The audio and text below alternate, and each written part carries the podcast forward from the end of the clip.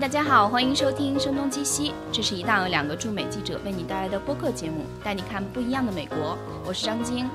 我是徐涛。一年过得真的是很快啊！我记得去年的这个时候，我们就开始录2016年的回顾片了，而今年哇，又开始录2017年的回顾片了。对，首先鼓掌欢呼，我们终于撑过了一年。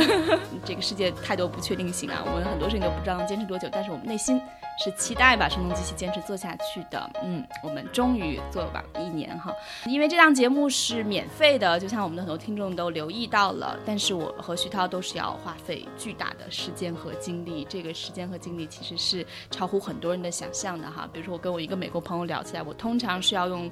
录制节目三倍的时间去剪辑的，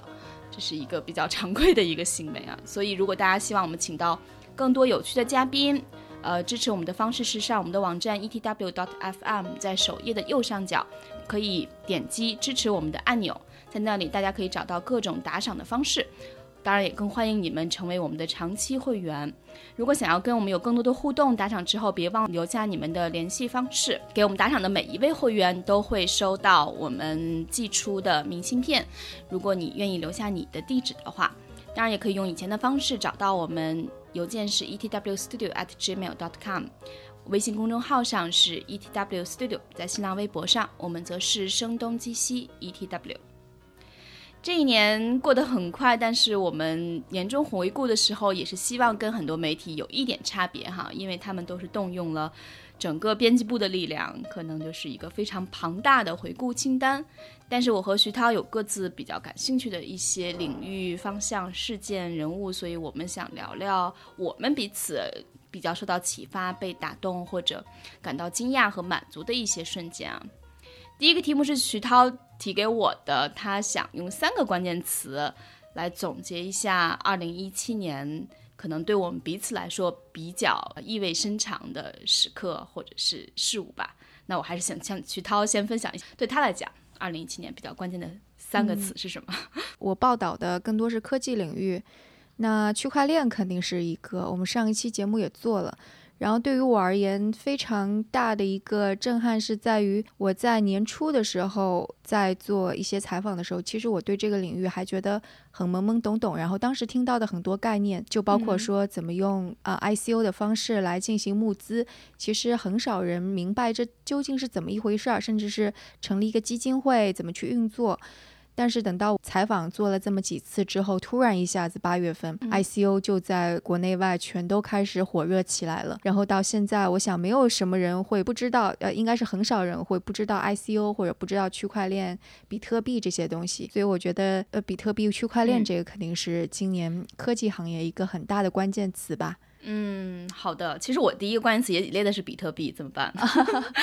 OK，这不是你的领域吗？但实际上也是我最近比较关心的一个事情啊。我觉得是比较有意思的是，其实以前东西海岸的这个分界还是相对明显的哈，它肯定有很多重叠之处，因为毕竟科技比越来越深入接管我们的生活。但是毕竟，呃，东海岸相对而言，它可能是在文化艺术、时尚、金融方面更活跃一点。但是今年可能能够把金融和科技相衔接起来的一个概念，也就是比特币了。也徐涛刚刚提到了，我们上期节目刚刚做了这个话题，而我周围的所有人对之的反应，可能有点像徐涛刚才描述他在年初时候的反应，就是他们都听说比特币成为一个。热潮啊，对他的那种描述，甚至于就像是，我看今天有一个朋友写，他又特别像他，他经历过两千年的 tech bubble，就是科技泡沫的时候，那会儿很多人在纽约都是有亲身经历的嘛。嗯。然后他的感觉也觉得是很像当时的那个时刻，为什么呢？因为今天有一个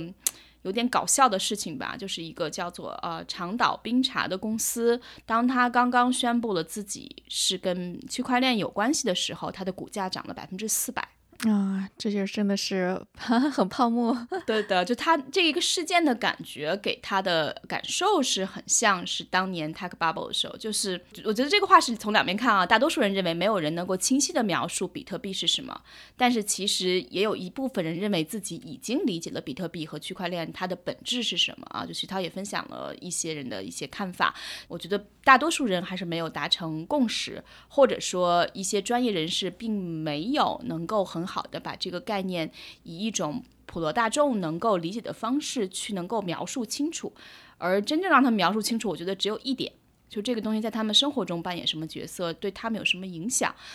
嗯，如果做不到这一点，其实也挺难为这些专业人士的。对，所以我觉得这个事情就成为一个我周围可能很多人有关注到，呃，然后当他们说起比特币，只是知道这是一个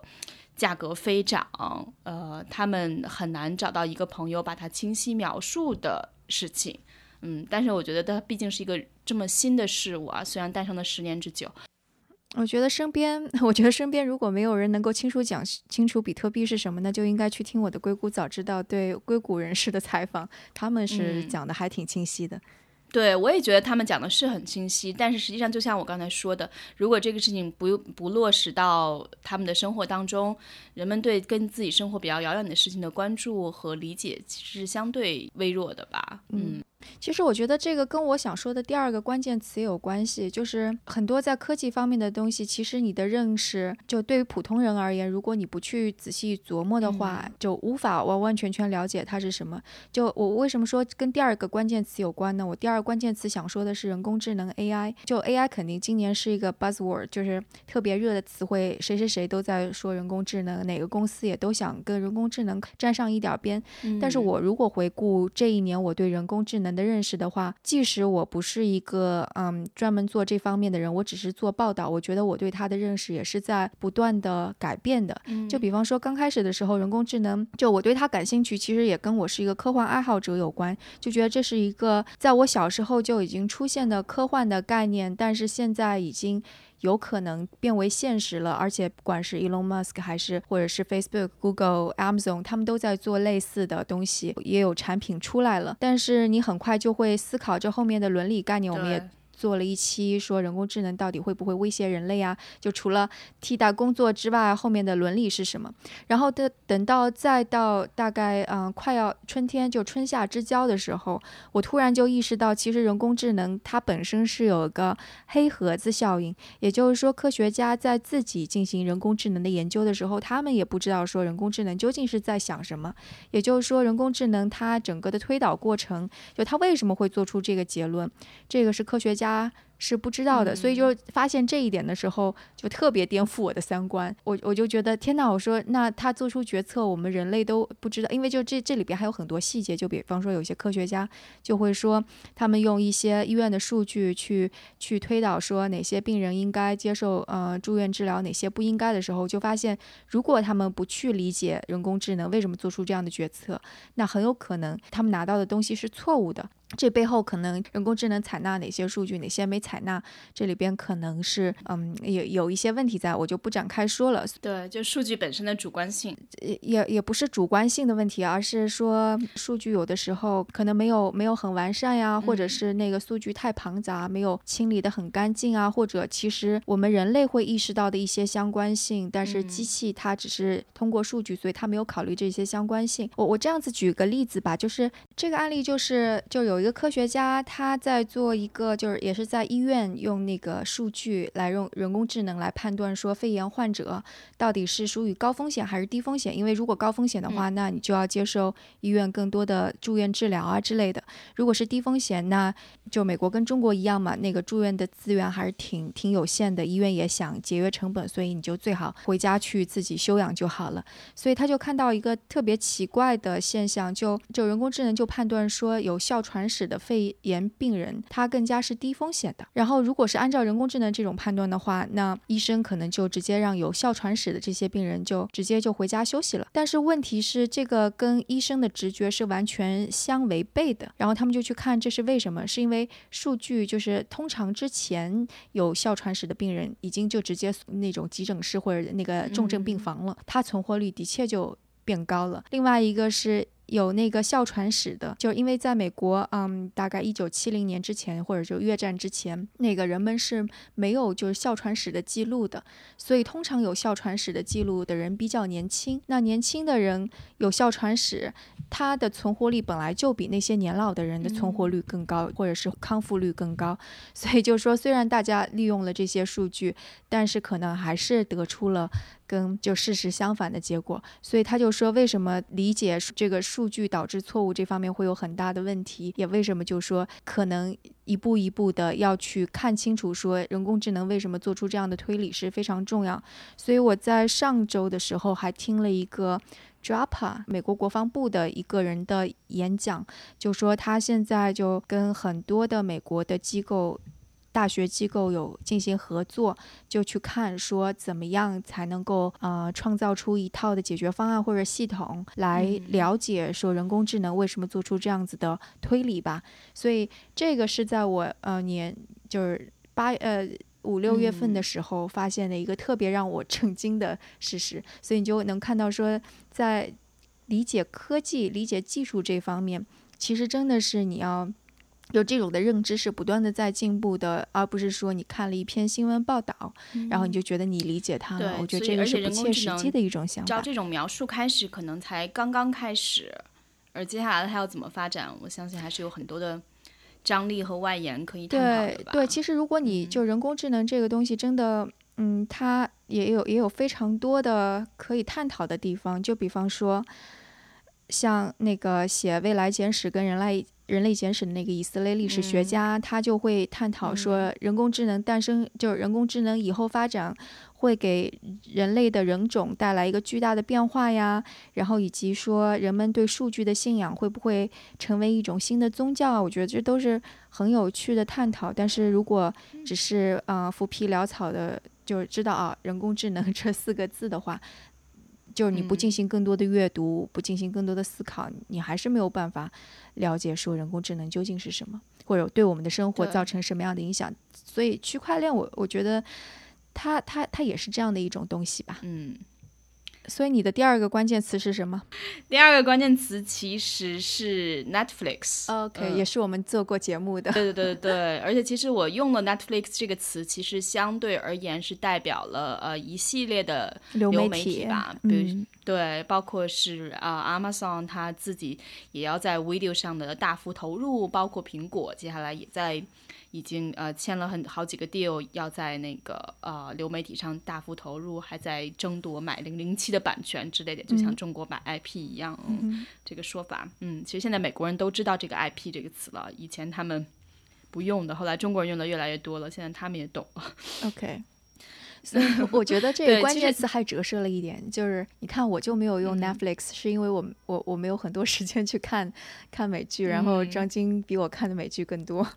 呃，我这个事情想说的其实是我们，我跟徐涛都是做媒体的，或者说从更大的范围内，在美国人他们美国的英语的语境中，大家会用 creative 这个词啊，就是其实他把像无论是做呃媒体写文章，呃做 podcast 或者。可能一些创作内容的人都统称为 creative，包括可能我们觉得更高级的写编剧啊、导演这一类人。我记得当时我的以前老板他写过一篇文章啊，就是那些聪明的人都去哪儿了。其实他讲的是一个行业的人才流失，就是可能讲到这种聪明的人，他总会找一些更有前景的、更有趋势性的一些行业去参与。那可能在以前，电影这个行业就是集结了很多聪明的人，但是在过去这一年或者呃，去过去那年比较集中，那时间放长一点，可以说过去的几年当中，很多人那些他们都集合到了电视这个行业，可以说现在是电视这个行业的黄金年代哈。但是这个电视我就是统称为传统的这种有线电视加流媒体。而当中，Netflix 就集结了大量的有创作力的年轻人，比如说，可能很多人关注到的《怪奇物语》，它其实就是呃两个三十几岁的人做编剧写出来的剧本，是非常的成熟，而且嗯从各个角度来说都是很实验，但是又通常又非常好看的一个作品。然后包括 Netflix 还呃今年他签下了大卫芬奇，这也是一个标杆性的人物吧。就基本上当他们签下这样几个大腕儿级的人物的时候，就是奠定了自己的江湖地位啊。所以他在创作力这个领域变得越来越强。但同时大家都知道，Netflix 还是 Amazon，它其实本质上就是是徐涛长期的报道对象。它是一个技术公司，这是它的本质性的基因，它是一个渠道。呃，在很长时间以来，它跟呃好莱坞的六大电影公司是一种合作关系，甚至于像好迪士尼这样的有巨大的一个档案库的无数的内容，它都是以一个虽然没有披露，但可以想见的巨额数字卖给 Netflix 的。所以迪士尼每年能从 Netflix 的这种分销当中赚取大量的收入。但是今年也是一个非常大的转折点，就是迪士尼它打破了跟 Netflix 的合作关系，他决定可能在两二零一九年之后，它上面的内容就不会在 Netflix 上出现了。而到年底的时候，他还收购了呃二十一世纪福克斯，但那个电影部分是叫二十世纪福斯。嗯，天哪，好好艰难，就是两个还不太一样。嗯，所以呃，但是福斯它其实有很多的那种小成本的和独立的制片公司，比如说是 Searchlight 这些，就是做了很多大家。嗯，可能比较熟悉的那些小众电影哈，相对而言非好莱坞主流的，所以等于迪士尼联合了好莱坞的一大电影公司，剩下的几个派拉蒙啊、索尼啊这些，他们就是这种小的公司，就只能在剩下的几个选项中做出选择，就要么去 Netflix，要么去 Amazon，就是他们要么可能就是要在迪士尼接下来要建的自己的流媒体流媒体渠道中做出选择。嗯，我觉得这可能是历史上。做内容、做创作的人和做技术、做渠道的势均力敌的一次对抗。我觉得在那那个迪士尼收购二十一世纪福克斯之前，它可能在呃 Netflix 接下来未来五到十年的竞争当中，其实是有一点力有不逮的。嗯，因为我们都知道这个技术的革命性有多强。对，其实我现在回想起来，我在二零一。三年的时候有采访过 Amazon，他们做就是电影做内容这部分频道的人，嗯，当时我记得非常清楚，我在采访的时候，我是不相信他们能够那个迅速的做出跟传统好莱坞抗衡的东西的，因为因为我在采访的时候，我会觉得就是其实当当时他们的人还没有。就是人人手没有那么多，然后他们的确是请来好莱坞传统的人来，但是感觉就像是你想那个 Facebook、Google 其实也也有点涉足过，嗯，好莱坞啊什么，但但是好像也没有什么声响，没什么动静，所以我觉得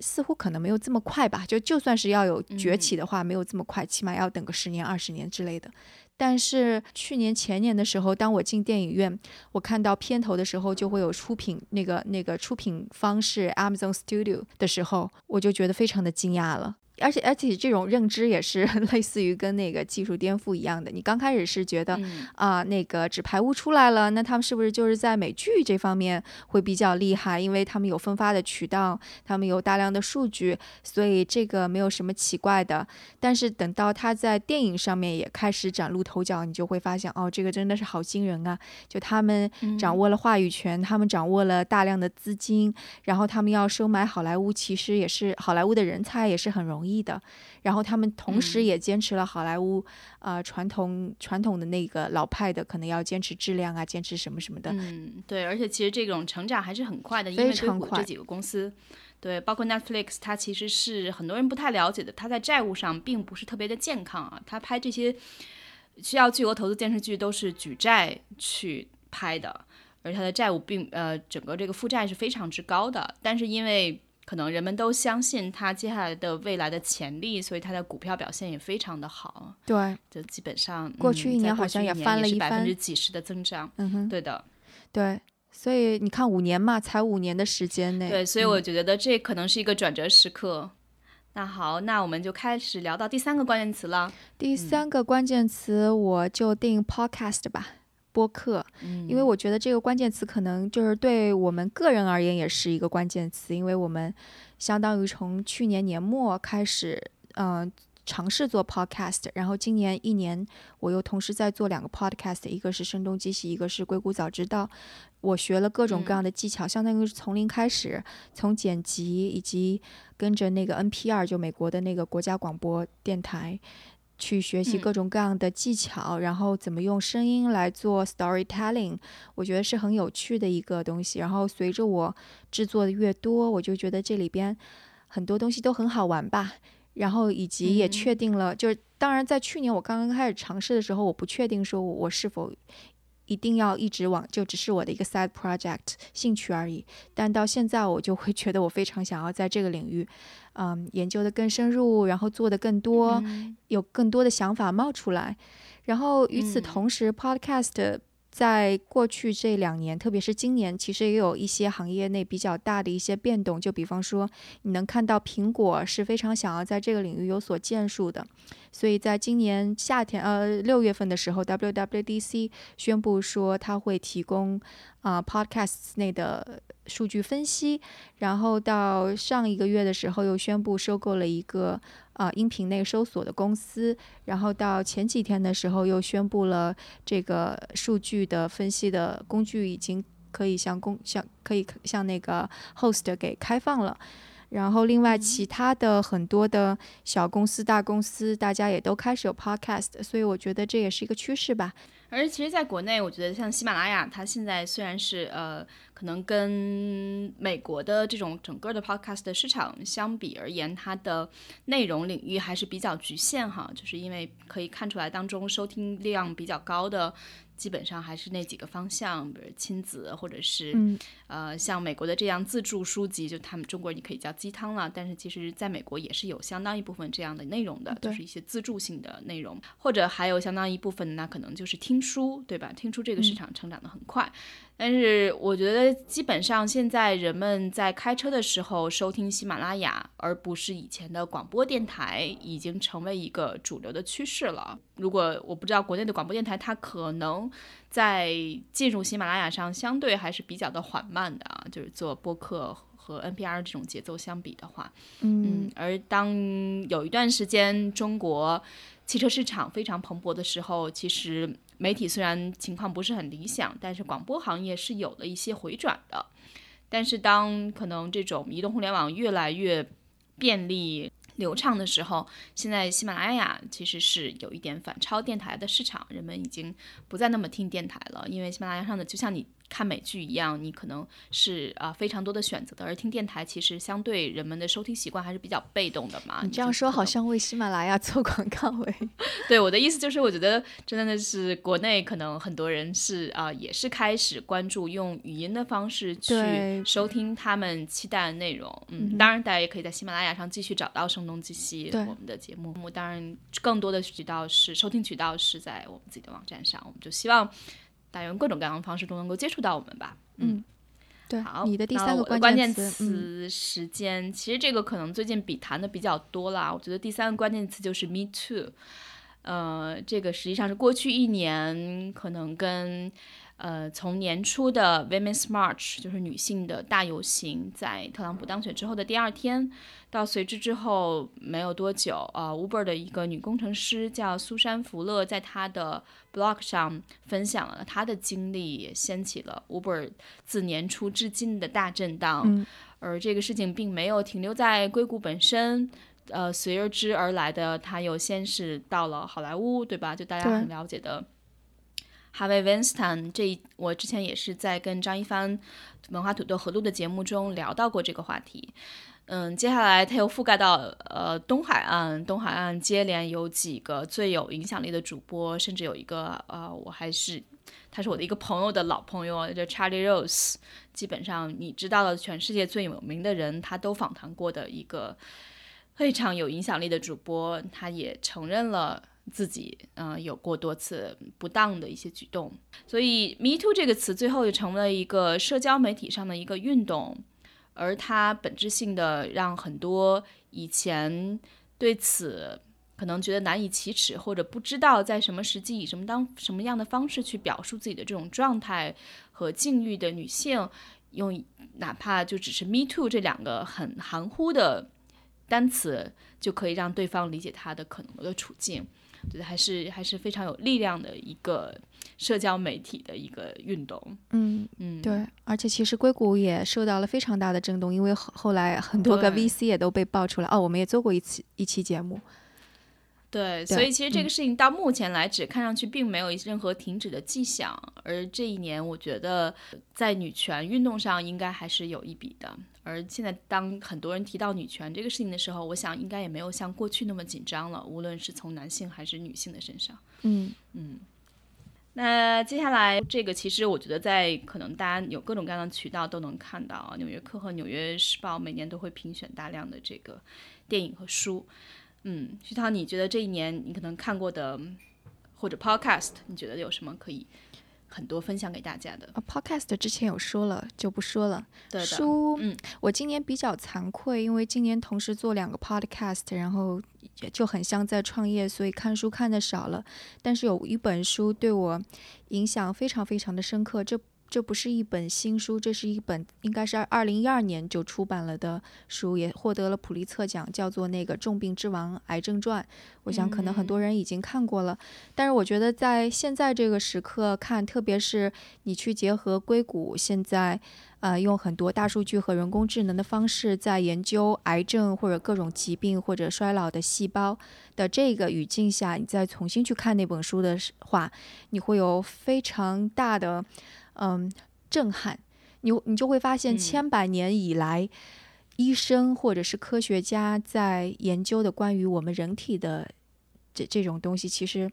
嗯。依然没有像我们在电力啊，或者牛牛顿三大定律或者物理学方面获得的成就那么的显著，所以也许接下来的十年、二十年是我们向内探索我们人体秘密的一个飞跃的时期。而且，我觉得所有觉得中医好的、相信中医的人，我觉得应该去看这本书。你看了这本书，你就明白为什么你对中医需要抱有一种非常呃保留的态度。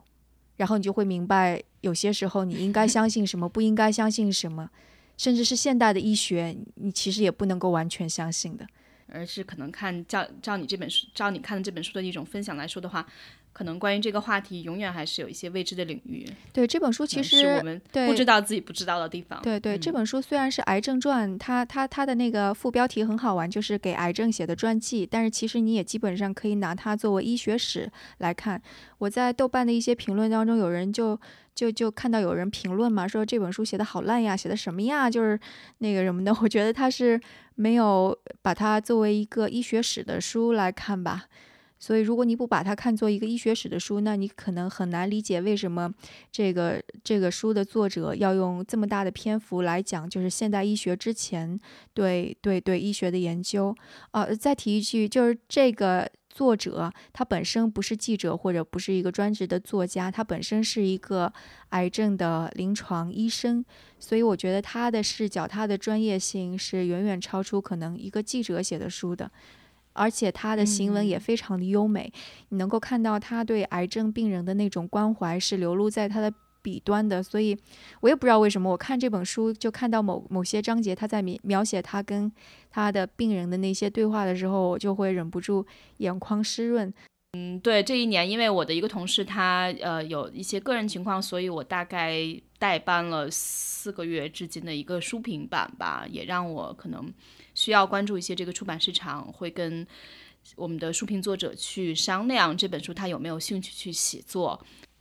所以这里我可能就推荐一本是一个大部头，而且我可能只是刚刚开始看它不到十分之一吧，我也不知道我什么时候能够看完。嗯，他就是写汉密尔顿的呃作者容切诺德的新书《格兰特》。而当初我去参加过他关于这个新书发布的一个作者的分享会，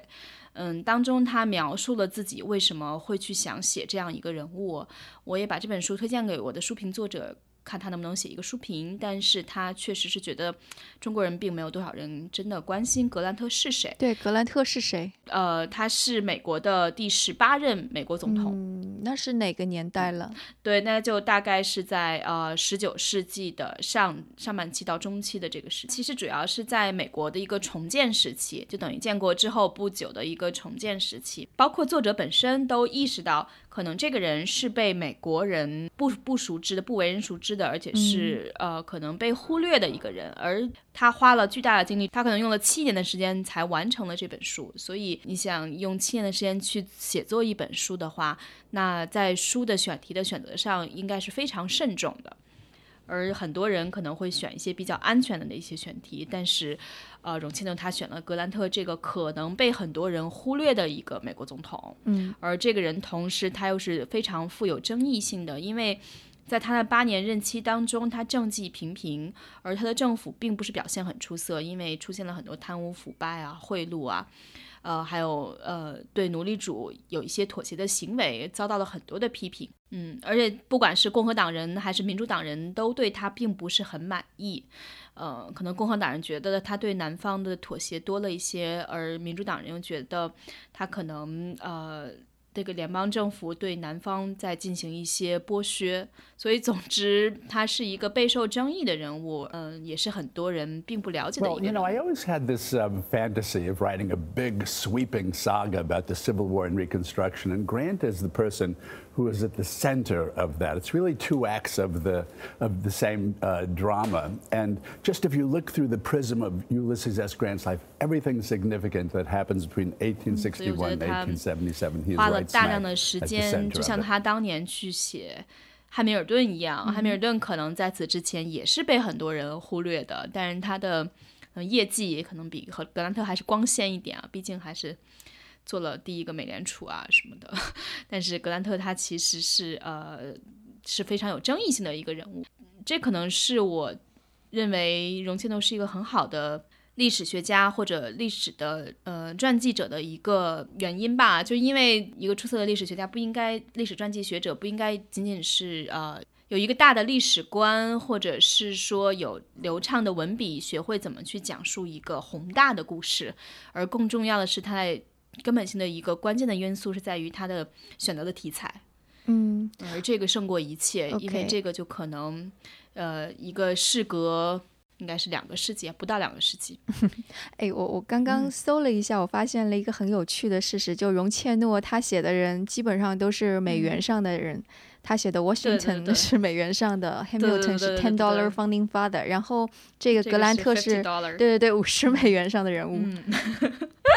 好的，接下来可以想想看还有什么他还没写到。对，看这本书的那个书签成本比较大，在看 Hamilton 的时候，我的书签是 二十美元，那看这本书我得加一个五十美元。反正我觉得这本书还是非常有意思的吧。对，被你说的我也比较想看。嗯，而且对于当下来说，也有很多可以关照的地方吧。就是这样一个富有争议的人物，他在历史中的位置究竟是怎么样子的？嗯，而且他其嗯实是第一位美国到日本跟中国的总统。然后还嗯跟那个李鸿章有合过影，所以我觉得对照他的历史来看，中国那晚清的那那段历史应该也挺有意思的吧？对的，嗯，好。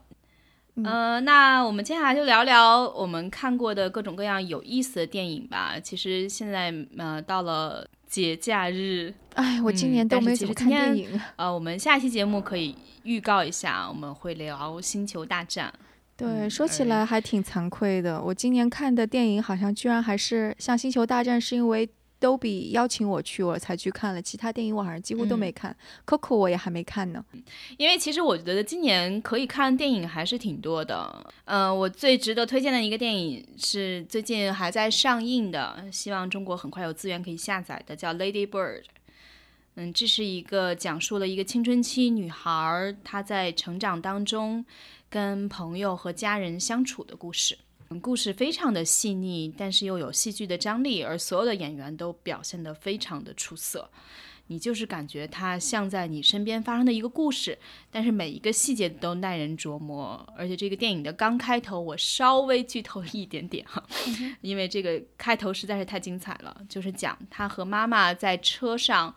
妈妈作为司机，他是在副驾驶上，两个人有所争执。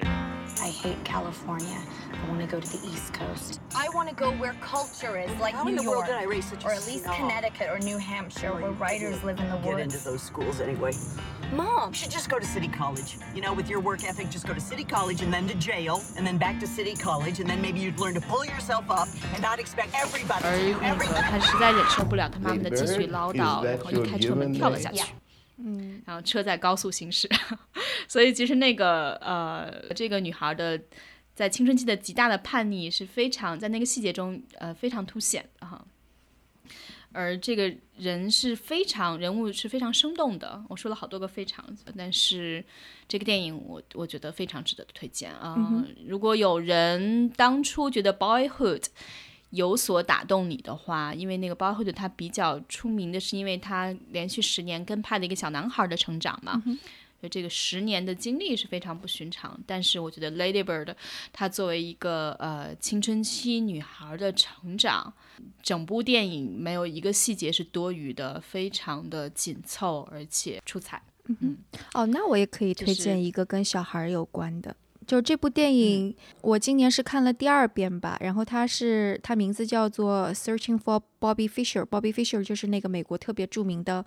象棋国际象棋的那个那个选手，然后还打败了苏联的象棋手的那一个。然后他这个故事也是基于真实故事改编的，故事的主人公是那个 Josh Whiskin，他后来也是一个特别了不起的国际象棋手，所以讲的是这个呃。Josh Whiskin 在成为一个就是在七岁时候成长的故事吧。然后我推荐他的理由是，因为可可能很多听众都知道我是有小孩的，所以而而且我也我也比较理解国内的家长现在对于教育小孩呀就那种的焦虑。然后这部片子我觉得很重要的是。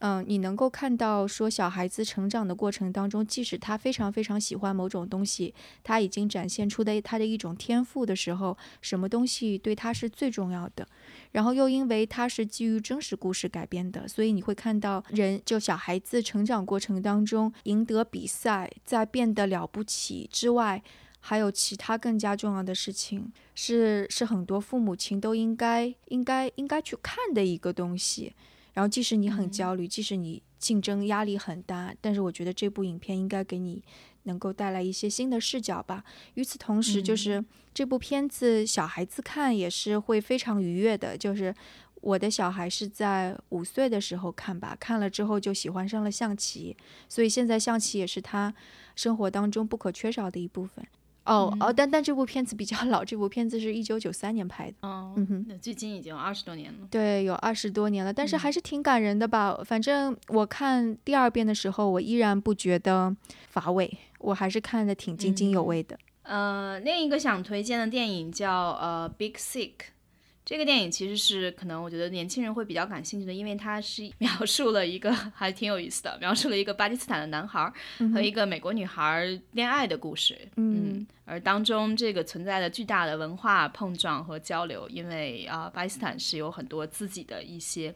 嗯，他们作为移民，他的父母只期待他能够去跟一个巴基斯坦女孩结婚，所以一次次帮他安排看似无意，但实际是经过精心安排的约会。OK，但实际与此同时，他已经跟这个美国女孩在恋爱了，所以当中有很多的呃一些。就是蛮搞笑的，是一个喜剧，而这个男主角他同时是 一个 I've been dating this girl. She's white. A white girl? Okay, you can't look like you and yell white girl. It's okay. We hate terrorists. I wonder who that could be. I'm guessing it's a young single Pakistani woman. This is Zubeda. For your files, your X Files. That's your favorite show, huh? 哎，是那个演 stand-up 硅谷的， comedian 是是演硅谷的那个对吧？对对对，是他演的，嗯，所以大家如果能够在美国的听众，你在亚马逊上上面也可以看， 嗯，也可以看，就 for free 是吗？对的，啊、嗯，好啊。非非常有意思的一个 电影，对，这这部片子我好像是听 podcast 的时候听到的，是那哦不对，我是在我是在杂志上，他他今年因为这部电影还上了杂志。嗯，好，那接下来我推荐一个美剧，就是《Big Little Lies》，中文翻译成《大黄小事》吧。我还以为你要推荐《怪奇物语》呢。《怪奇物语》也推荐，但是就是说的比较多一点，因为《怪奇物语》我觉得它是作为一个类型是非常有趣的，嗯但《Big Little Lies》我觉得它是一个呃非常棒的成人可以去看的一个，只有七集嘛，就是整个的最后一集是极度反转的，嗯、觉得剧本写的太出色了。所以他也会要下一季是吧？对的，刚刚确认了他要拍第二季，可是可能二零一八年不会上映，有可能大家要等到二零一九年。那所以我就可以到二零一九年再看喽。像我这种记性这么差的人，到时候你都忘了，可能我推荐过这个事情。啊，那你再提醒我。我觉得这个比较有意思，就是你看它的前三到四集其实是节奏非常的慢的。这个慢并不是说让你觉得非常的无聊，呃，而是说它是在用一种缓慢的叙事，而最后的一个第七集进行了一个。高潮式的迭起，就觉得前面的任何的缓慢的铺垫都非常的精妙，而且是有价值的。所以我觉得这个故事就是以前的很多美剧可能给大家的印象就是节奏非常紧凑，嗯，故事进程非常快，但它能够用缓慢去彰显一种铺垫的力量，我觉得是这个剧非常有价值的地方。当然，我这样去描述，可能更多的像是一个写作者或者是一个讲故事人更关心的一些视角。嗯，而这部美剧，如果大家非常呃对音乐感兴趣的话，它的音乐也是非常的出彩的。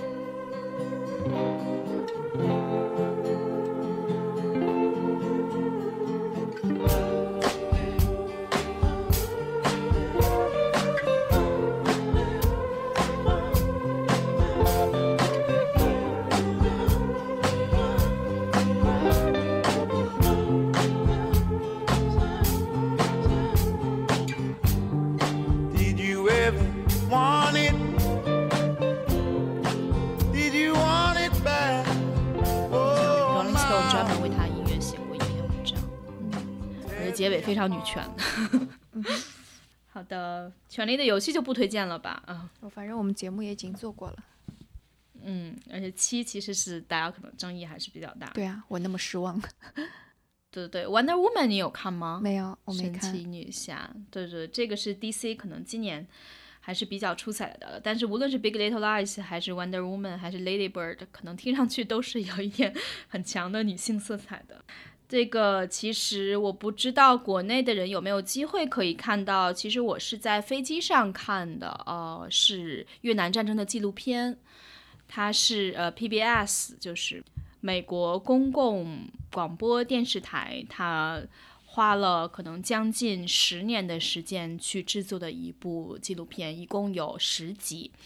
总共大概有十八个小时，采访了八十多名的亲历者。而当中有大量的影像档案和秘密的录音，嗯，在当中可以展现。可能这样讲上去，总之是有一点点的呃沉重，或者是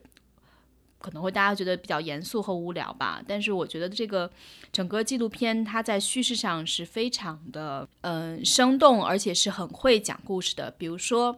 整个的开头就非常抓人，他就用了一个最简单不过的事实和评论。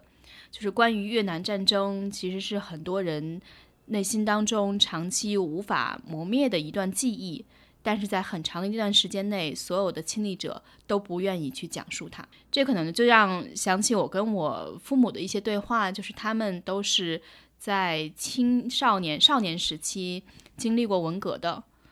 或者文革之后的一段阶段，可能在我的成长记忆中是从来没有谈论过这些的。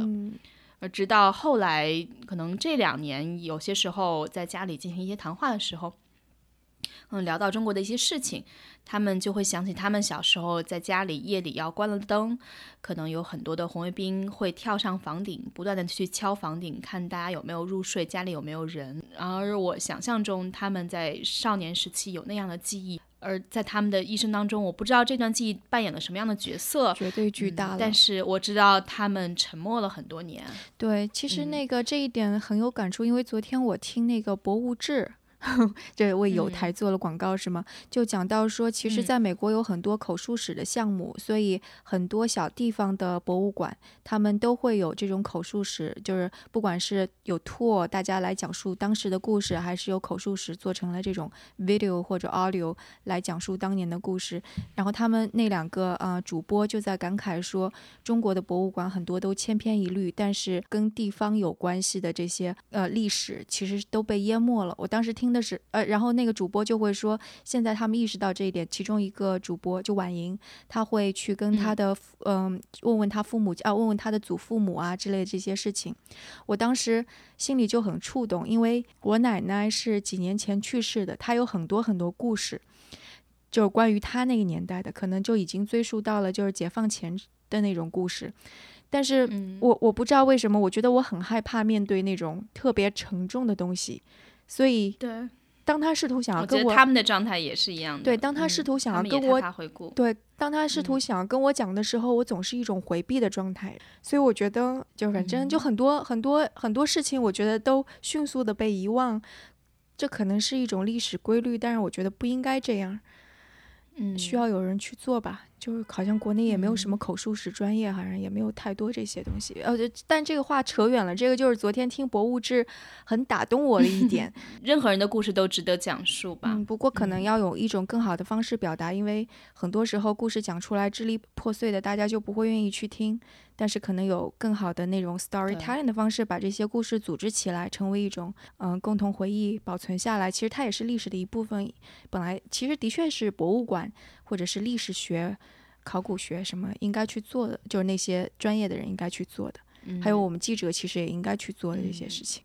对，像包括像弹爆发现范语素这种，其实还是一个挺挺惊人的事情吧。嗯，而惊不太惊人的另一方面，就是其实有可能很多像他这样的人，只是没被发掘而已。对，对，是这样子的。好，那接下来这个问题就是我提出来的一个事情，呃，对明年比较期待的事情哈。啊，徐涛，你有什么比较期待？我当然就是希望把声东击西做得更好。然后能够给我们的听众提供更加有更加有价值的东西吧。所以在我的想象当中，我们应该能够会去请更多更加有有趣的嘉宾。对，因为其实现在这档节目主要还是我们两个人在做啊，因为呃，它是一档免费的节目，所以我们没有太多的制作成本，也没有请更多的实习生和合作者，呃，所以嗯，我希望如果明年我们能有更多的呃愿意。帮助我们一起做好这档节目的人，我们也可以考虑出第二档节目或者一些合作的方式。所以目前还在筹划和磨合的阶段啊。如果有机会的话，我们希望能够保持声东击的品质，或者说更好的品质，为大家提供一些不太一样的第二档节目。对，其实我觉得那个，如果听众当中你们有自己专长的东西，我知道，因为有一些读者给我跟我们沟通啊之类的，他们。术业有专攻，其实很多都很厉害。就欢迎听众也成为我们的嘉宾，因为这样有机会可能让你的观点和想法、你的故事，让啊数以十万计的人听到。嗯哼，而且其实我觉得这个是就是当记者生涯的一个感触，就是很多意想不到的点，它是会连在一起的。就你可能听这个节目未必像得到一样那么嗯。就好像一定要给你点东西啊，说你一定学到什么。这档节目可能未必像那样，但我觉得，因为是有专业。知识的人，他们提供了专业的视角，不一样的看法，所以这些一个个的点，可能就会在我们的经历当中，或者在我们的认知当中留下一些东西。这个就跟乔布斯说的：“你的生活就是要把这些点联系起来。”我觉得这也是对对，所以我我我觉得这这也基本上是我们做声东击西，然后以及我们挑选选选题的一个背后的一个一个一个价价值观吧。然后我觉得明年比较期待就是呃，Suits 它应该明年年初会上映它的最后一季啊，因为以后也没有机会去拍了，因为女主角就是刚刚宣布嫁给了哈利王子，然后他们会明年举行盛大婚礼。嗯，我们可以看看这个王菲她在最后一季 Suits 当中的表现啊，就最据说哈利王子也是因为看了 Suits 才喜欢上这个姑娘的。嗯，然后《Black Mirror》马上第四季就要上映了。这一季是由美国导演呃 Jodie Foster 导演的，嗯，也是一个非常出色的女性啊。当然也有一些不同的看法，认为《Black Mirror》黑镜它可能被 Netflix 买下了美国版权以后，就变得没有像英剧那样那么好看了。嗯。但是我觉得还是可以值得期待一下，而且据说看 trailer 的话，这一季是跟科技非常有关系的，其实科技对人的异化。所以 这个这个剧已经无数人安利我了，我觉得简直就都有几十个人安利过我了，我却还没有看。嗯，然后《怪奇物语》还会拍第三季哦，嗯，所以又安利了我一个吗？好的，我觉得其实这些呃，比如说看 Suits，我觉得美剧真的是美国社会的一个镜子吧。比如看 Suits，我更多的了解了美国的司法体系和法律体系。然后，嗯，可能很多怪奇物语，我觉得它不是特别 hardcore 的科幻，但是也激发了我对于呃科幻世界的一些兴趣啊。我们也刚刚在第一财经周刊做完了一期未来的特刊，嗯，对，所以我觉得的可能。每一个就像是他说的不同的点，可能很跳跃性的会打开另一个世界。对，嗯嗯。那徐涛，你觉得二零一八年这个世界会发生什么呢？呃，还是局限在我的。工作的领域吧，科技领域。我觉得第一个可能跟每个人都相关。我觉得，呃，二零一八年一定会发生一个特别大的跟信息安全有关的东西，它的程度可能会比今年的 Equifax 或者是 WannaCry 这种的病毒更加厉害，涉影响到的人特更加多。所以我觉得这是、嗯、你所说的是密码泄露或者相关的事情吗？所有不是很多就是听众熟悉这个，嗯，对，就是就就可就就是跟那个就比方说呃很多的人什么被被黑了呀，或者是信息被泄露了呀，或者信息被滥用了呀，嗯、我觉得这种而且是造成比较恶性结果的。我觉得，嗯，包括最近什么三六零的这种雨滴事件，对吗？嗯、雨滴事件可能还没有像 Equifax 的影响那么大吧。Equifax 毕竟是那么多人的那种跟切身相关的身份，对身份信息给泄露了，嗯、所以我估计明年，嗯、我我觉得明年可能会发生比这个更加严重的事情，然后震动会更加大，嗯、这是我的一个预测，然后看看明年会，嗯。明年这个时候看看会不会被打脸。好的。对，然后第二个预测可能是比较专业一点，嗯、就是我预测在明年美国的 IPO 市场可能会接着非常，就科技公司上市在美国 IPO 会持续接着非常的冷淡。甚至更多的公司，独角兽公司会选择不上市，嗯、这是我另外一个预测。我觉我觉得这个应该会成真的。我今天刚刚看到 Recode 上是写到了，呃，今年出现了五十七家独角兽公司，然后相当一部分就是中国人比较熟悉的知乎啊、今日头条啊、ofo 啊、Mobile 啊，嗯,嗯，在五十七家新出现当中，有相当一部分是中国公司。嗯哼，嗯、呃，这个变化还是挺挺剧烈的。对。嗯哦，对，然后我觉得那个在美国，可能大家对科技公司的仇视或者负面的这种会持续抬头吧。今年已经看到了比较明显的一些趋势了，反思吧。对，然后我觉得明年可能大家对大的科技公司的情绪会更加负面。好的，最好是期望徐涛的两个预测不会发生啊，尤其特别第一个预测大量的私人信息的泄露，在任何一个国家来讲都是一个令人恐惧的事情。嗯。好，谢谢大家收听我们的声东击西二零一七回顾和二零一八小预测，也欢迎大家在 etw dot fm 上找到更多收听声东击西的方式，呃，以及以你们的方式来支持我们节目，把节目做得更好一些。你们也可以通过支持我们收到声东击西特别制作的明信片，这个是可以在世界各地都可以寄送的。好，谢谢大家。我们下期节目再见，再见。